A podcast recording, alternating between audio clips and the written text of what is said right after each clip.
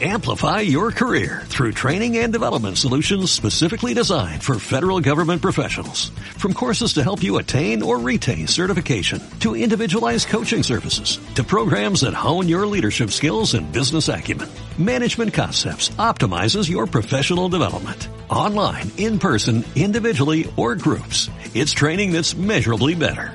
Learn more at managementconcepts.com. That's managementconcepts.com.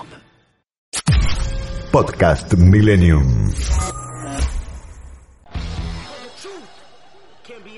Bienvenidos a Sobremesa con Diego Schurman en FM Millennium.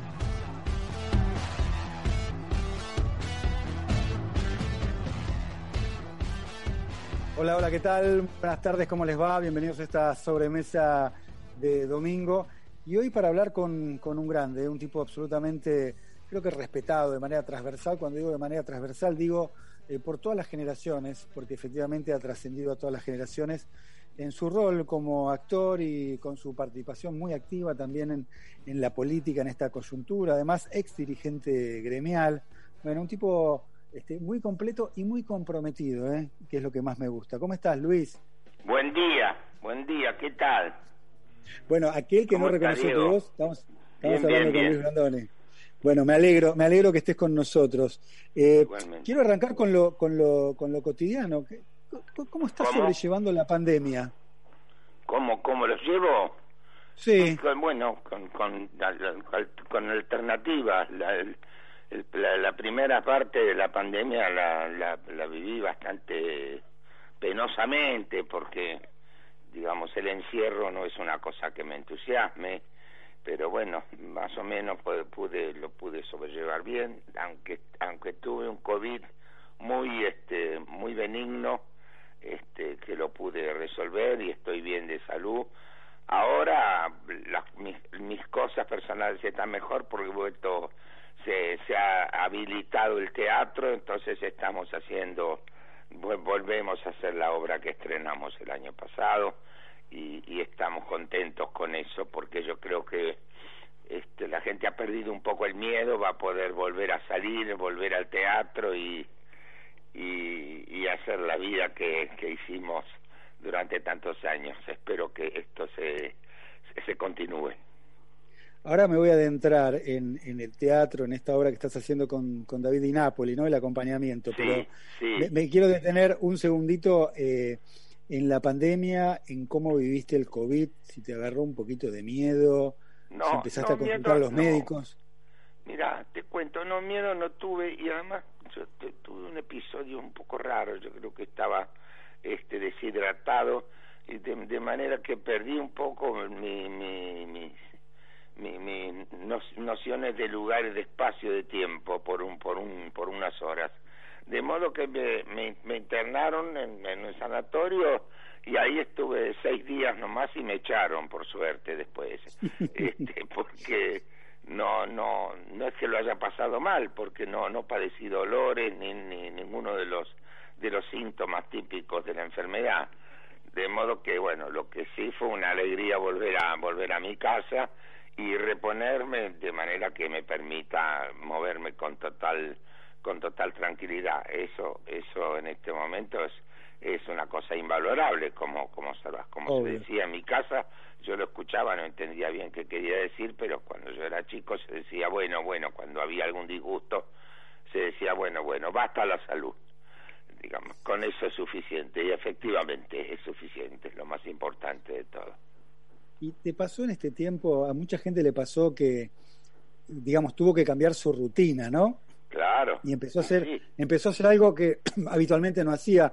No sé, hay gente que empezó a cocinar, gente que empezó a ver más películas, gente que empezó a hacer gimnasia, o al revés, que dejó de hacer lo que hacía y engordó un montón de kilos. ¿Qué te pasó a vos durante esta pandemia? No, bueno, no, yo cocinar más o menos cocino, no, no, no todos los días, pero, pero sé cocinar. Mi mamá cocinaba muy bien, de modo que es eso un poco lo, lo, lo heredé.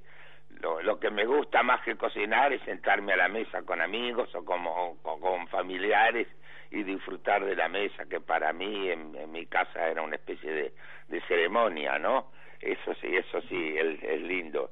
y lo que aproveché fue es, esas cosas que a uno le pasan, eh, que van postergando tareas que uno sabe que las tiene que hacer, la va postergando y yo lo hice, lo postergué durante muchos años, por ejemplo, ordenar mis fotografías, que tenía un lío tan tremendo que no sabía dónde estaba ninguna. Eso me vino muy bien, recuperé este el digamos un, un poco mejor el manejo de mi biblioteca y eso sí me, me fue me, me resultó muy útil y hace mucho tiempo que me lo prometía y no y no me decidí a hacerlo y en ese sentido tengo que estar agradecido al, al, encierro.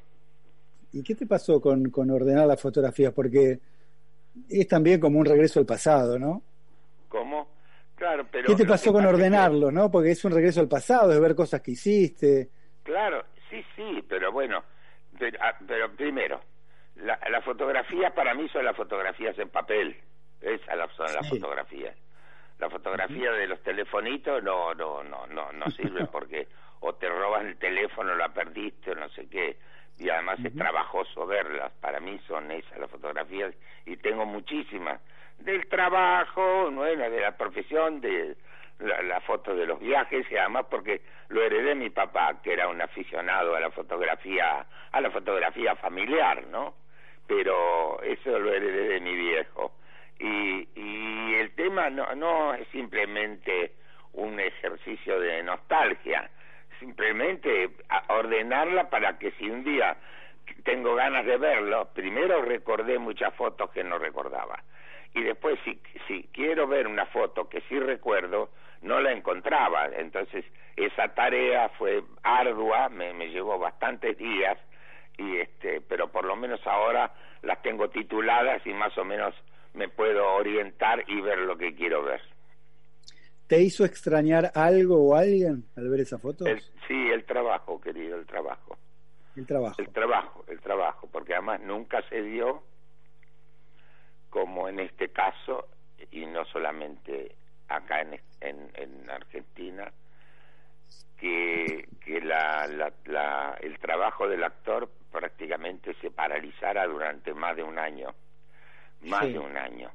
Este, sí, yo escuchaba a, Carlos porque además no sé cómo se va a recuperar eso o parte de eso y cómo se va a recuperar el público. El público también se habituó a ver a ver otras cosas este y ahora estamos bueno estamos desde desde fines del año pasado tratando de recuperar el público del teatro. Esta es una ciudad muy teatralera, muy importante en términos de teatro y, eso lo, eché de menos. Se está filmando muy poco, se está haciendo muy poco televisión de ficciones.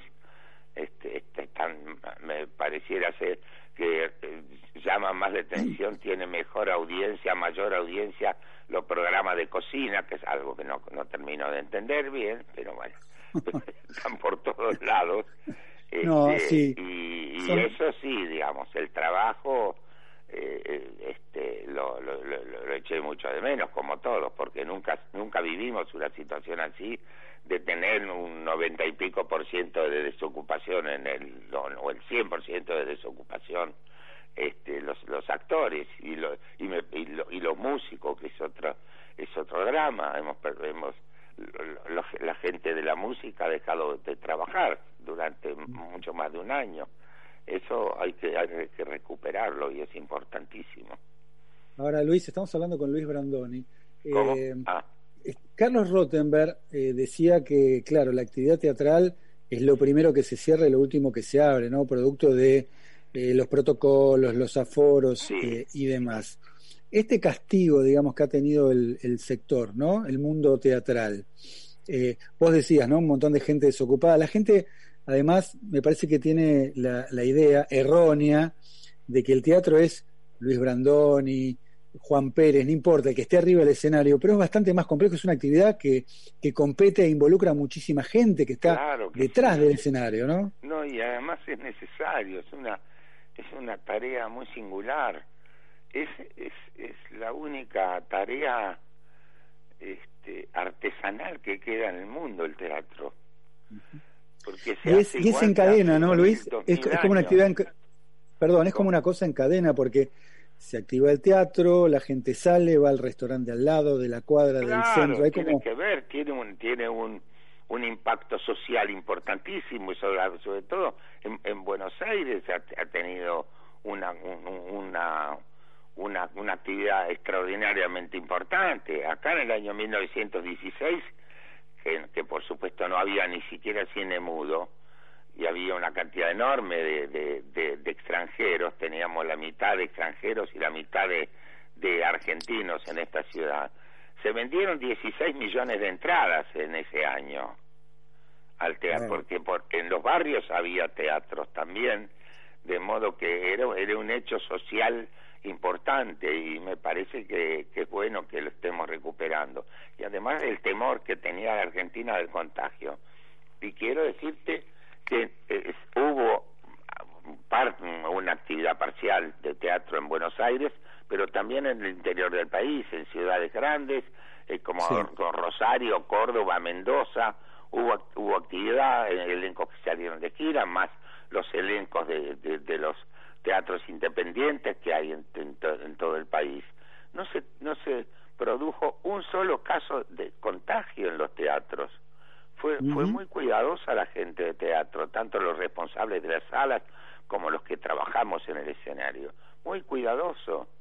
Y, Vamos. y eso es, sobre este, evitar eso, eh, quitarle el miedo a la gente es una tarea que en la que en la que estamos desde que empezó esto, ¿no?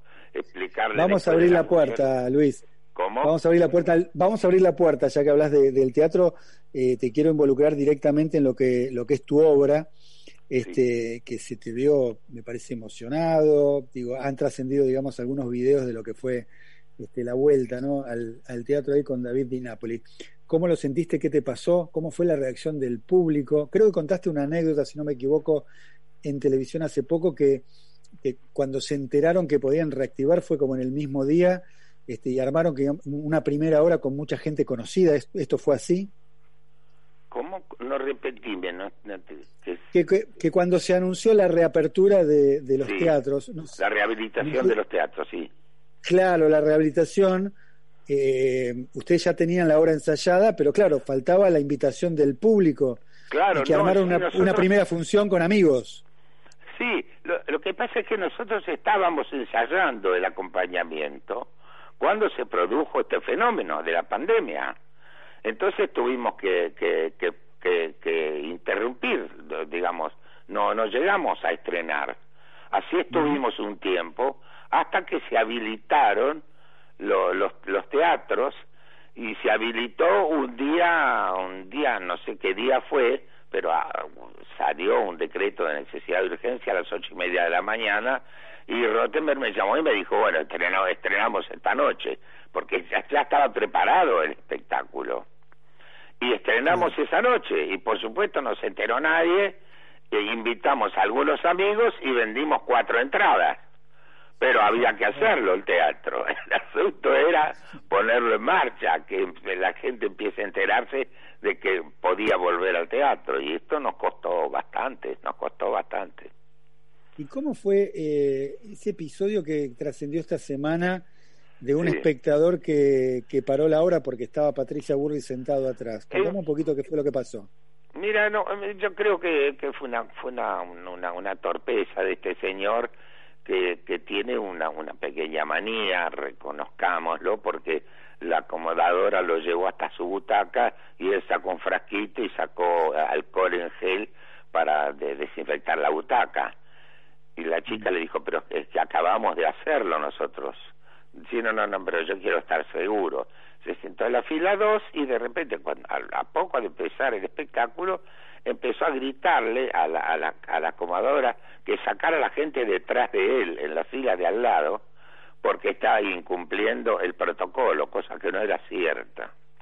No era cierta porque es la acomodadora la que ubicó a esas dos personas detrás porque se cambiaron, digamos, se aumentó el aforo, que antes era del 30%, pasó al 50%, de modo que se cambiaron algunas ubicaciones. Pero no hubo nunca, y el señor estaba muy muy enojado. Yo, por supuesto, interrumpió el espectáculo.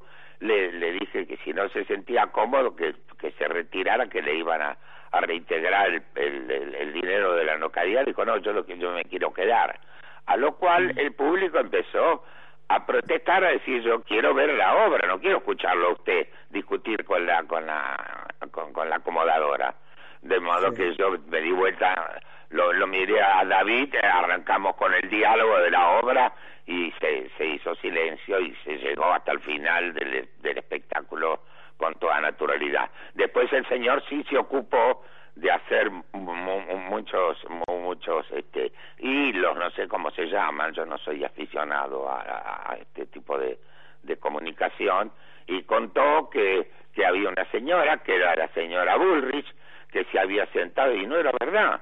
A la señora Bullrich y a su pareja la acomodó la, la acomodadora del teatro y salió Rottenberg a decir que él estaba perfectamente acomodada. Y además porque exageró un poquito me parece el señor porque dijo que alguien le respiraba en la nuca. Es un poco incómodo que alguien de la fila de atrás le respire en la nuca al tipo de la fila de adelante. No me, me parece que es una exageración. No tiene ninguna ninguna importancia ¿Cómo? ¿Imaginas que, había, ¿Imaginas que había alguna intencionalidad, digamos, en el Es probable, sí, porque además después publicó muchas cosas. Porque además el señor se ocupó en ese en ese rosario de, de, mensajes que mandó de decir que no tenía mi mismo pensamiento político pero que a pesar de eso le gustaba yo como actor y venía a ver el espectáculo de modo que no no tenía necesidad de decirlo pero efectivamente tenía una intensidad una intensidad eh, intención intención política sin ninguna duda pero eh, no no pasó a mayores al contrario si algo pasó a mayores obtuvo una notoriedad que nos ha beneficiado mucho en la venta de, entradas, de manera que si lo que quería era perjudicarnos, le salió el tiro por la culata. le dio publicidad a la obra. Escúchame. Seguro, pero eh, espectacular, pero espectacular. Eh, le, dijimos a la producción que te pida a vos que elijas un tema y vos elegiste este tanguito. A ver, le pido al operador que lo ponga un poquito. Que elegiste.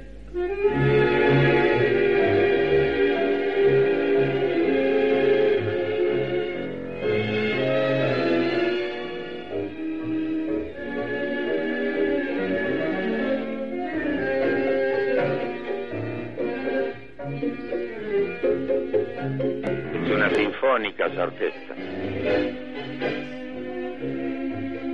Es, es, un, es, ojos negros, ¿no? El tema. Sí, ojos negros.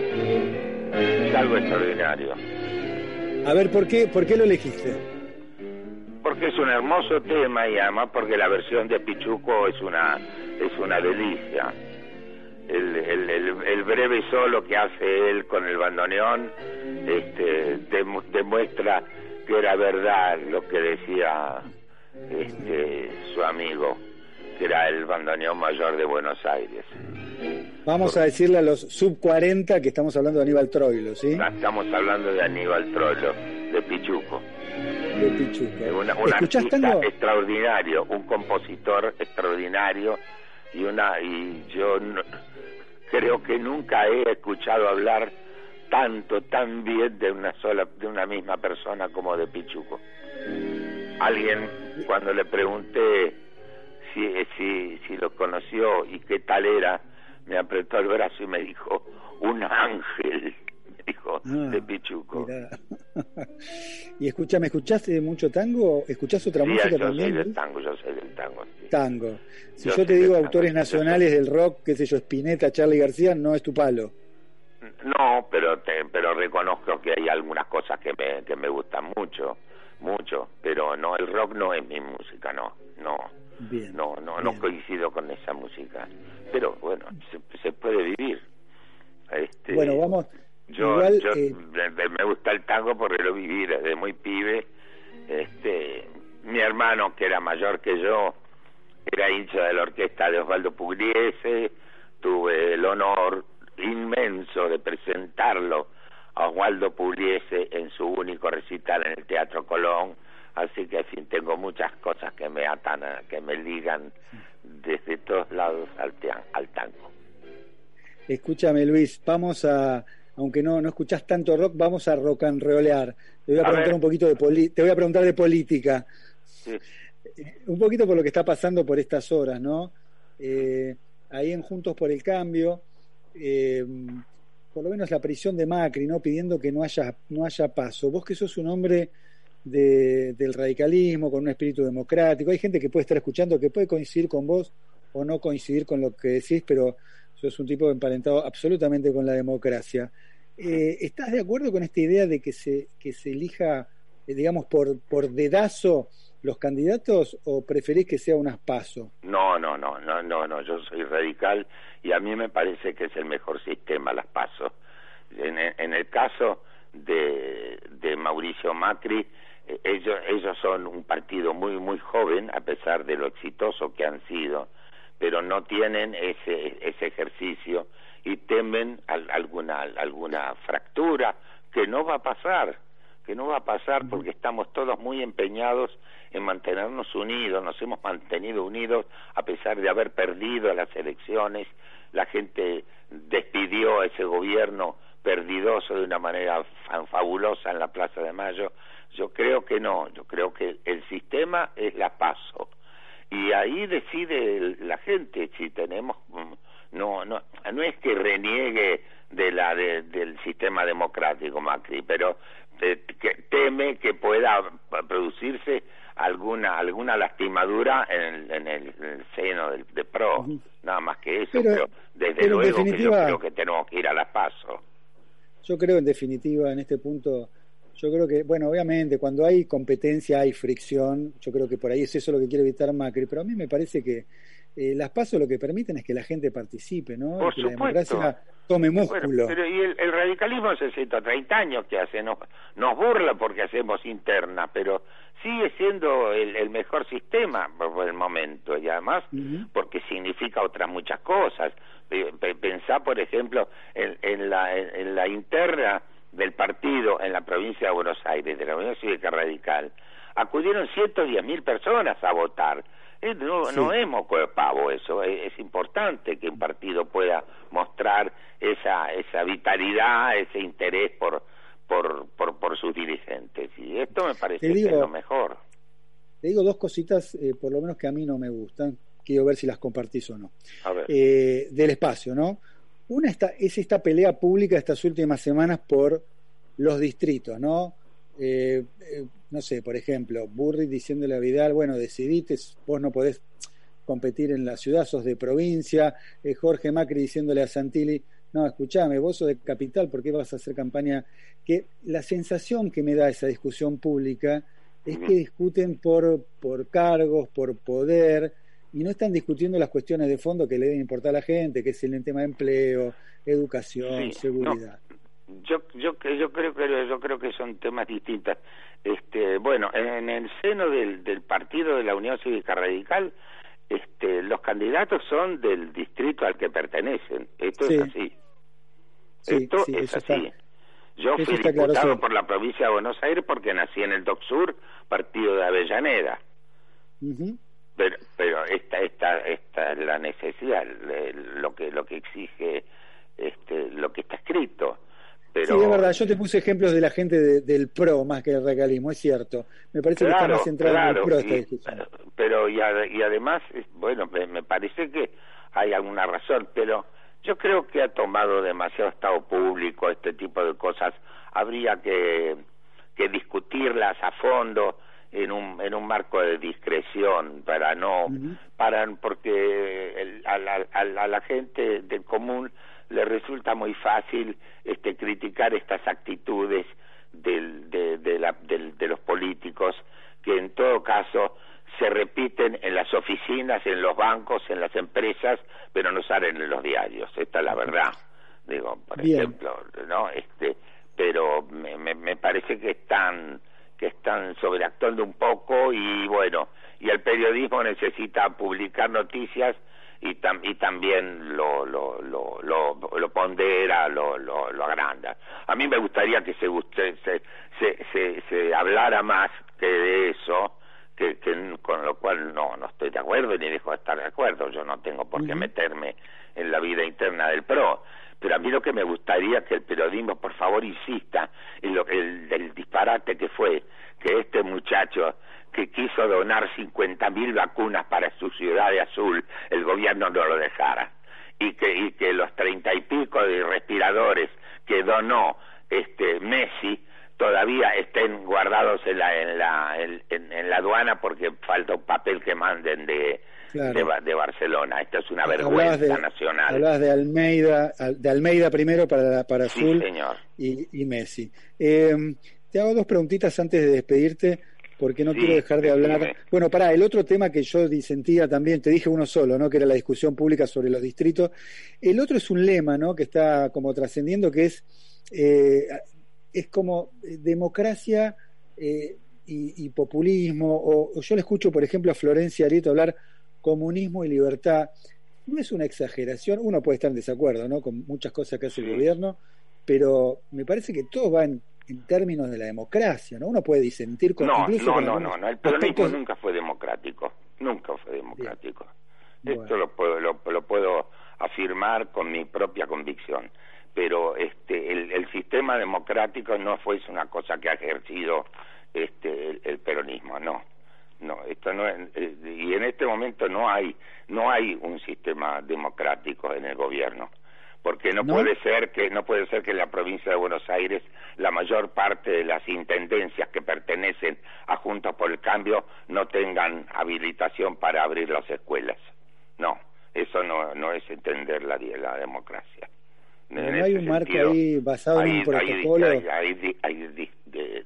no estamos de acuerdo, y, pero esa es la democracia, no estar de acuerdo y no sentir que el que no está de acuerdo conmigo es un enemigo simplemente alguien que piensa distinto de mí.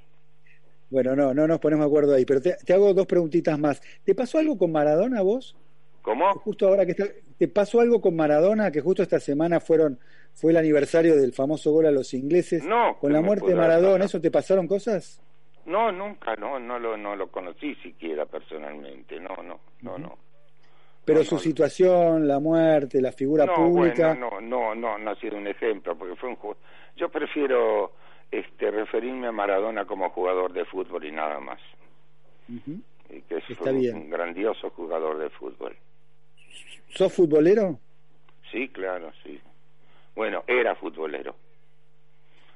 Era ¿Qué quiere decir? ¿No, ¿No mirás fútbol, digamos? No, ya, no. Ya no, me divorcié hace unos seis o siete años del fútbol. Yo soy, yo soy socio vitalicio de River. Este, Pero justo te perdiste los mejores años de River con Gallardo. No, querido, no, querido. Yo me mudé en el barrio de River en el año 53 y los primeros seis años salimos cinco veces campeones. No, yo volví del exilio, de la, del exilio que me amenazó la Triple A para ver a River después de 18 años de sequía. No, no, no, soy hincha de River. No quiero ver más el fútbol argentino porque es una porquería porque las, em, las, las organizaciones criminales ganaron la partida, porque todo para mí se terminó el día que Argentina se convirtió en el único país del mundo donde la hinchada visitante no puede asistir a ver a su equipo en otra cancha. El único en el mundo. En el mundo. No, perdóname, ni siquiera así se erradicó la violencia, aún yendo solo los locales. Por eso, por eso las organizaciones criminales ganaron la partida. En este país no se puede organizar un partido de fútbol. Entonces no quiero hacerme cómplice de eso. Y escucha, Lo voy a terminar... en el alma porque me gusta mucho soy, y vi además grandes, grandes equipos de River, me dio muchas alegrías este pero no no quiero no, no quiero hacerme cómplice de esta situación no. Y además lo que es la, asociación de fútbol argentino ni hablar no es una es una cosa incalificable. Las dos últimas de en serio y cortitas. La primera es porque claro pasé de largo hablamos un poquito de, de, política. Vos querés ser candidato vas a ser candidato está en el horizonte o ya no ya no. No no no. Ya yo si tenía algo para hacer, lo hice. Ya lo hice cuando tenía mucha más energía que ahora. este y lo hice con, con, mucho fervor. Fui dirigente gremial, gremial durante muchos años, por a pesar mío, porque cuando se suspendió durante la dictadura la actividad gremial y la actividad política, este, fui diputado nacional, de lo cual estoy orgulloso, pero ya está, no, no estoy, no estoy en, en, en estado físico para una tarea tan complicada y tan exigente como esa. No no no, no tengo ningún no te voy a no te voy a preguntar por las tres empanadas porque el otro día te hicimos pido, una favor. no no pero te hicimos una entrevista con con Dominique Medger y me quedó claro que estás hinchado un poco que te, que te, que te hablen de eso y que eso sea como un poco tu legado, ¿no? Parece que, que no es eso. Pero justamente a partir de eso lo que te quiero preguntar, y terminamos de esta manera, es cómo querés que te recuerden como un actor argentino. ¿Y algún hecho en particular, algo de tu, de tu obra como actor argentino que digas, mira, esto es lo que, me, esto es lo que más me gustó, me, me gustaría que me recuerden por esto? No, lo que más me gustó es que creo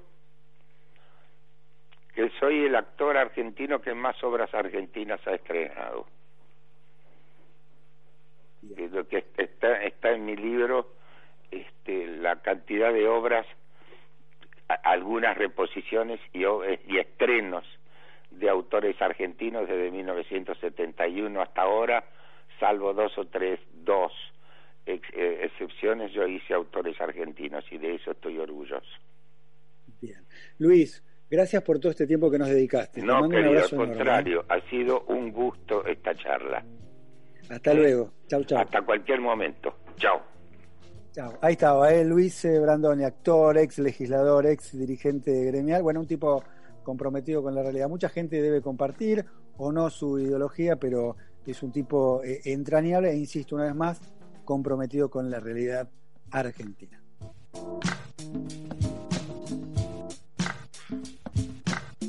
Los domingos de 15 a 16, sobremesa en FM Millennium. Tiempo de publicidad en Millennium.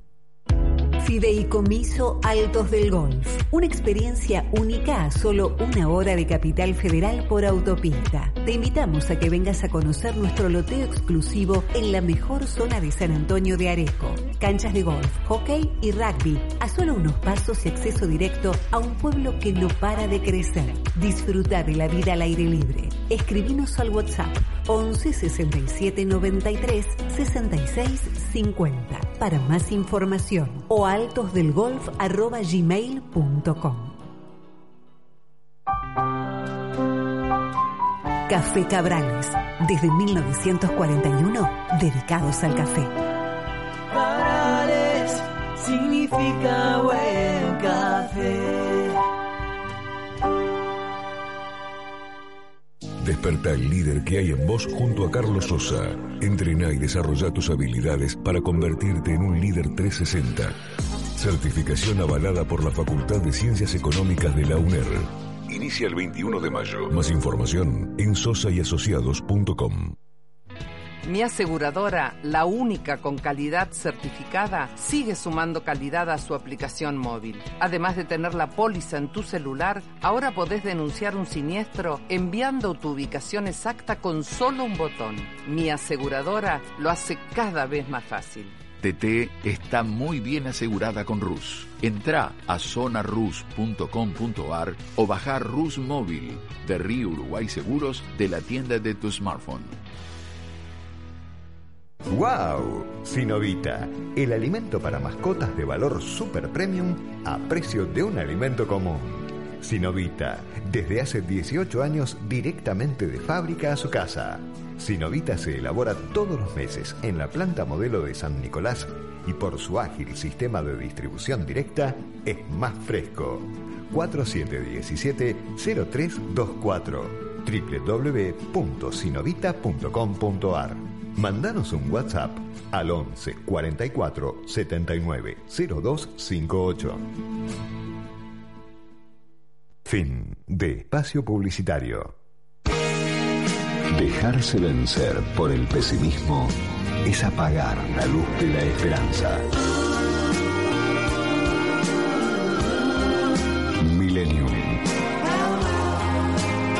Horas de música y palabras.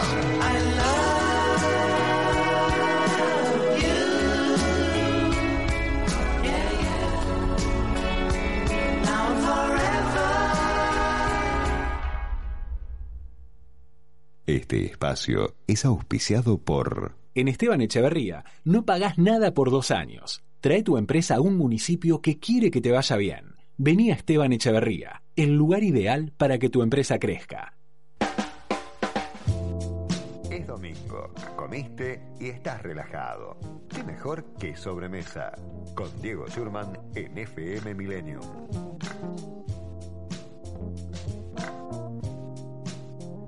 Bueno, y hablamos con, con Luis Brandone un poquito de política también, ¿no? Eh, y me parece que muchos eh, entienden que los sistemas políticos, nuestros sistemas políticos, están rotos. ¿eh? Y se preguntan qué podemos hacer para arreglarlos. Bueno, en una charla TED, César Hidalgo de alguna manera pone esta inquietud sobre la mesa y me parece que hace una propuesta, yo diría provocativa, muy provocativa. Uno puede estar de acuerdo, puede estar en desacuerdo, pero es muy interesante cómo se mete en esta discusión sobre, bueno, de qué manera arreglamos los sistemas políticos. Él habla de reemplazar a los políticos con inteligencia artificial. Lo voy a repetir, reemplazar a los políticos con inteligencia artificial. Bueno, este es el gancho, ¿eh?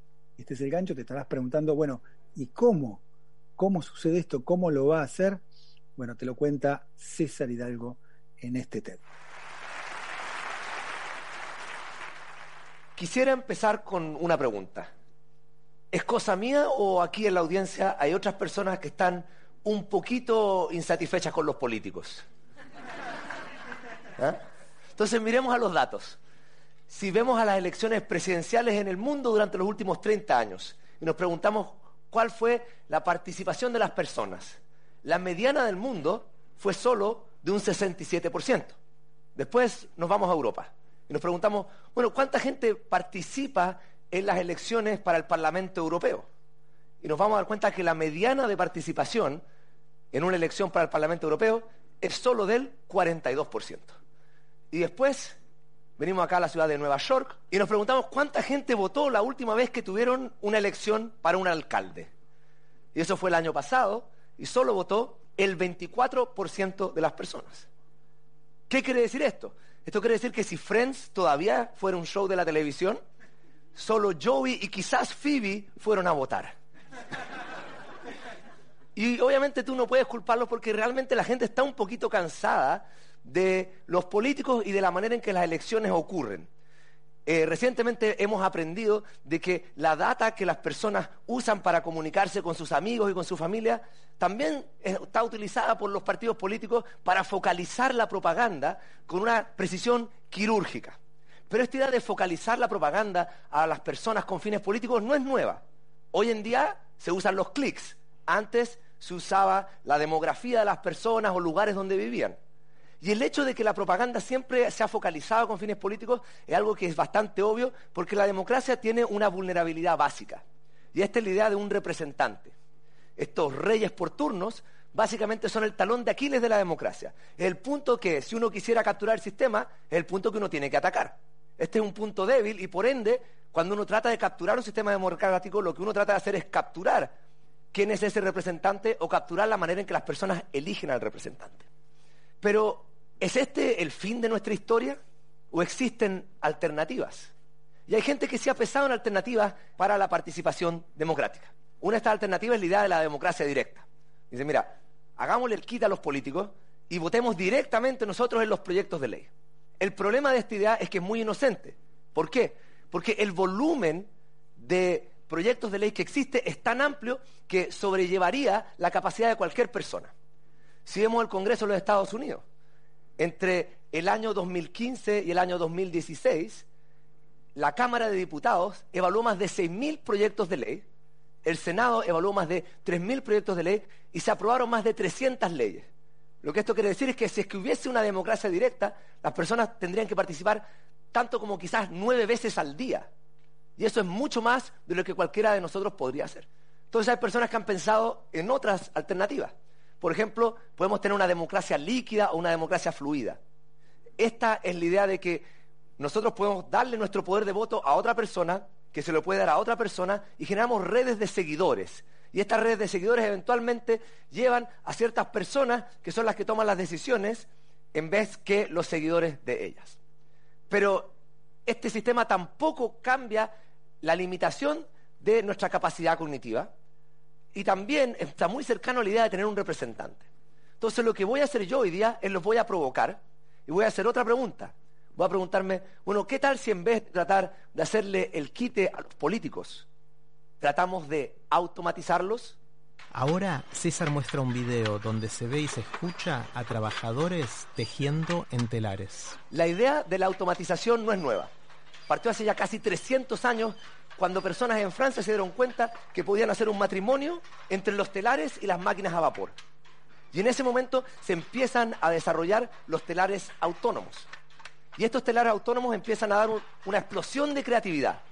Ahora las personas no tenían que pasar el tiempo haciendo labores repetitivas, sino que podían empezar a, diseñar patrones para las telas usando tarjetas perforadas. Y esta creatividad fue enorme, pero también nos dio otras lecciones de cómo ocurre la automatización. Así como nosotros pasamos del telar manual al telar autónomo, hemos aprendido a automatizar sistemas usando un texto que es bastante similar. Y la historia es la siguiente. Los humanos primero identifican una necesidad. En el caso del telar, la necesidad es la necesidad del vestuario. Después generamos herramientas que nos ayudan a satisfacer esa necesidad. En este caso es el telar. Y después estudiamos cómo las personas usan esas herramientas para poder automatizar a las personas. En el caso del telar, nos demoramos miles de años en aprender cómo las personas usaban un telar para pasar del telar mecánico al telar autónomo. En el caso del automóvil, donde la necesidad era el transporte, después de quizás un poco más de 100 años, estamos pasando de un auto mecánico a un auto autónomo. Pero la diferencia es que hoy en día la automatización está acelerando. Y lo que yo hago en mi día a día es generar herramientas que ayudan a integrar, distribuir y visualizar datos a gran escala, a la escala de un país o a la escala de una empresa, para ayudar a administrar un futuro en el cual la fuerza de trabajo va a tener una componente autónoma importante. Y vamos a necesitar también autonomía en la manera en que nosotros tenemos las labores ejecutivas de estas organizaciones. Pero de lo que les vengo a hablar hoy día no es de las herramientas que he construido pensando en las labores ejecutivas de los países o de las empresas, sino de las labores legislativas.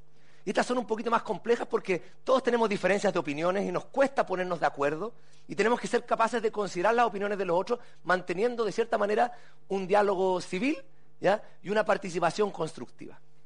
Y en general siempre hemos creído que para poder tener una mejor democracia lo que necesitamos son más herramientas de comunicación. Y desde la invención de la imprenta hemos tratado de mejorar nuestra participación dándole acceso a las personas a mayor comunicación.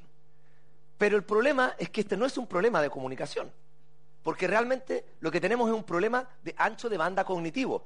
Si te damos otro canal de comunicación, otro app, otra aplicación, otra manera de comunicarte, nos va a hacer de, capaz de procesar nueve proyectos de ley al día.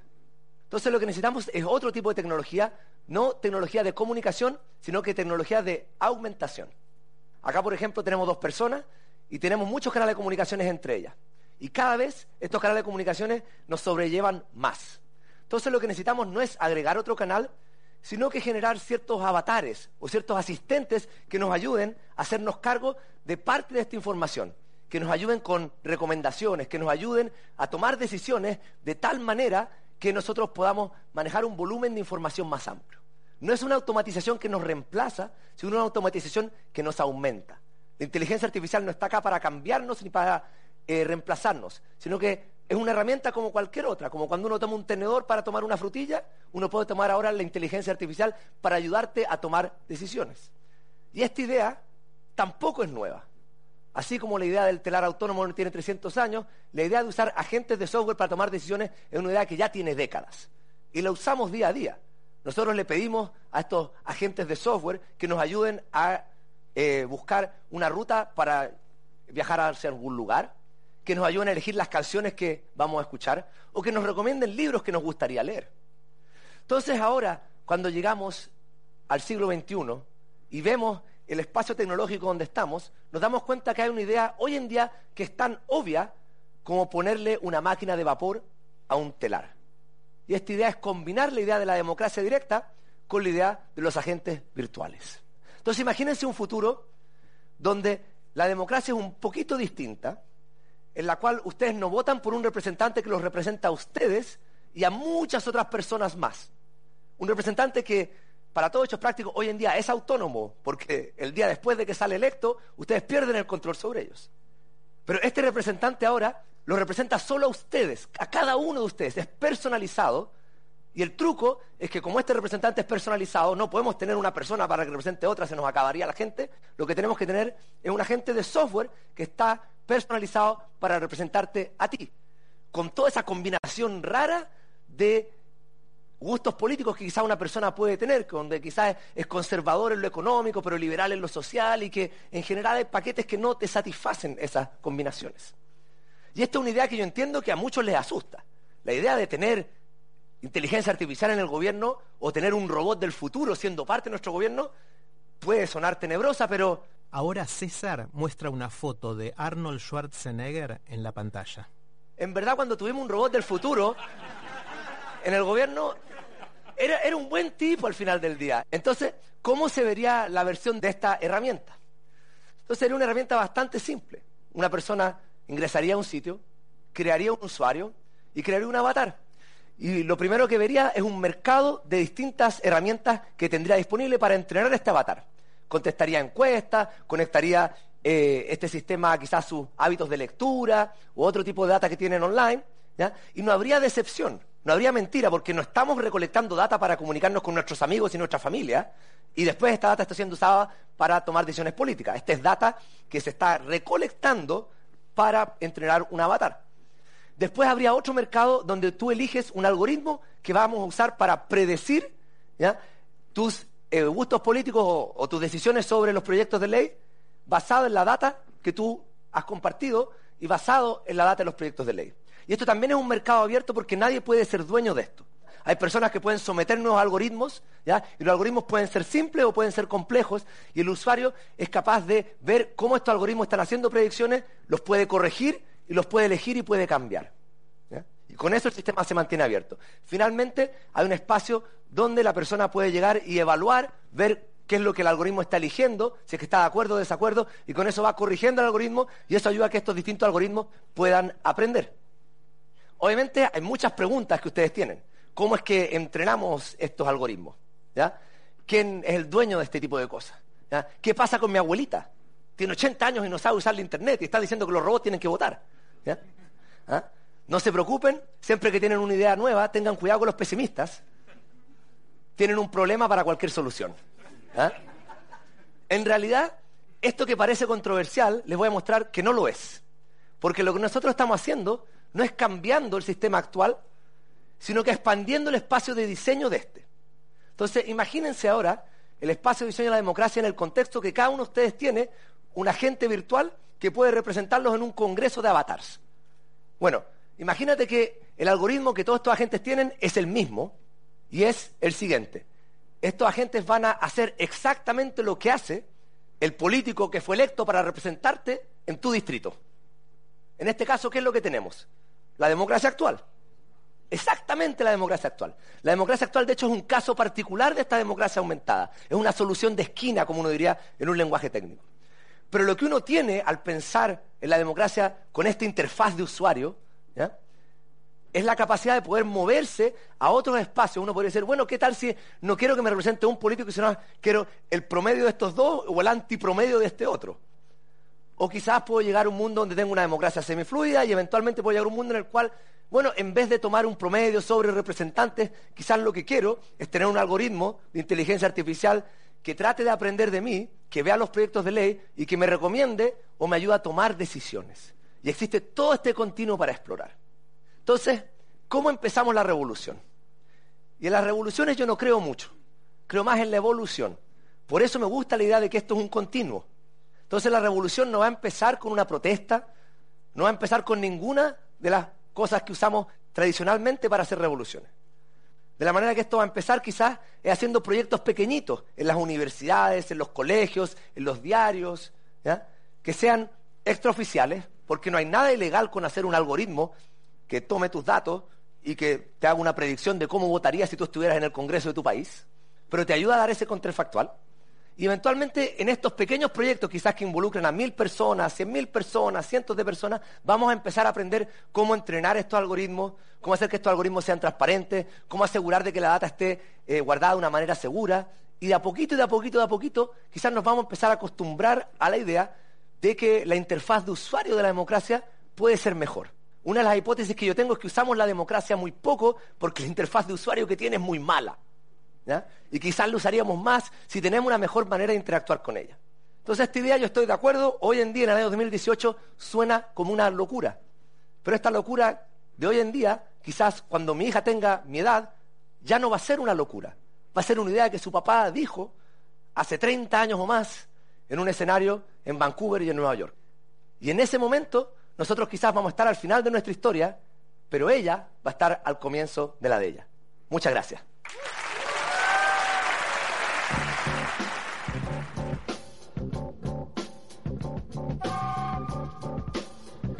Bien, y ahí está eh, la charla de César Hidalgo. Bueno, un poquito, ¿no? Yo decía de manera provocadora hablando de, política. Se nos fue el programa. Se nos fue el programa, nos tenemos que ir despidiendo. Eh, y nos vamos a ir con un cover eh, interpretado por Charlie García de Shane Clark, un clásico. Me siento mucho mejor que muchos de ustedes seguramente han cantado durante tanto tiempo.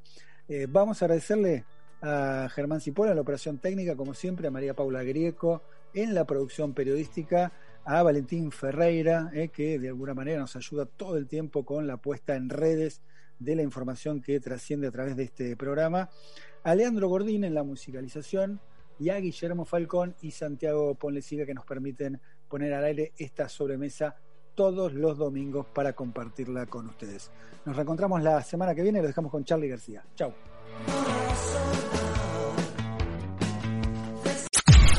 Podcast Millennium. Amplify your career through training and development solutions specifically designed for federal government professionals. From courses to help you attain or retain certification, to individualized coaching services, to programs that hone your leadership skills and business acumen, Management Concepts optimizes your professional development. Online, in person, individually, or groups. It's training that's measurably better. Learn more at managementconcepts.com. That's managementconcepts.com.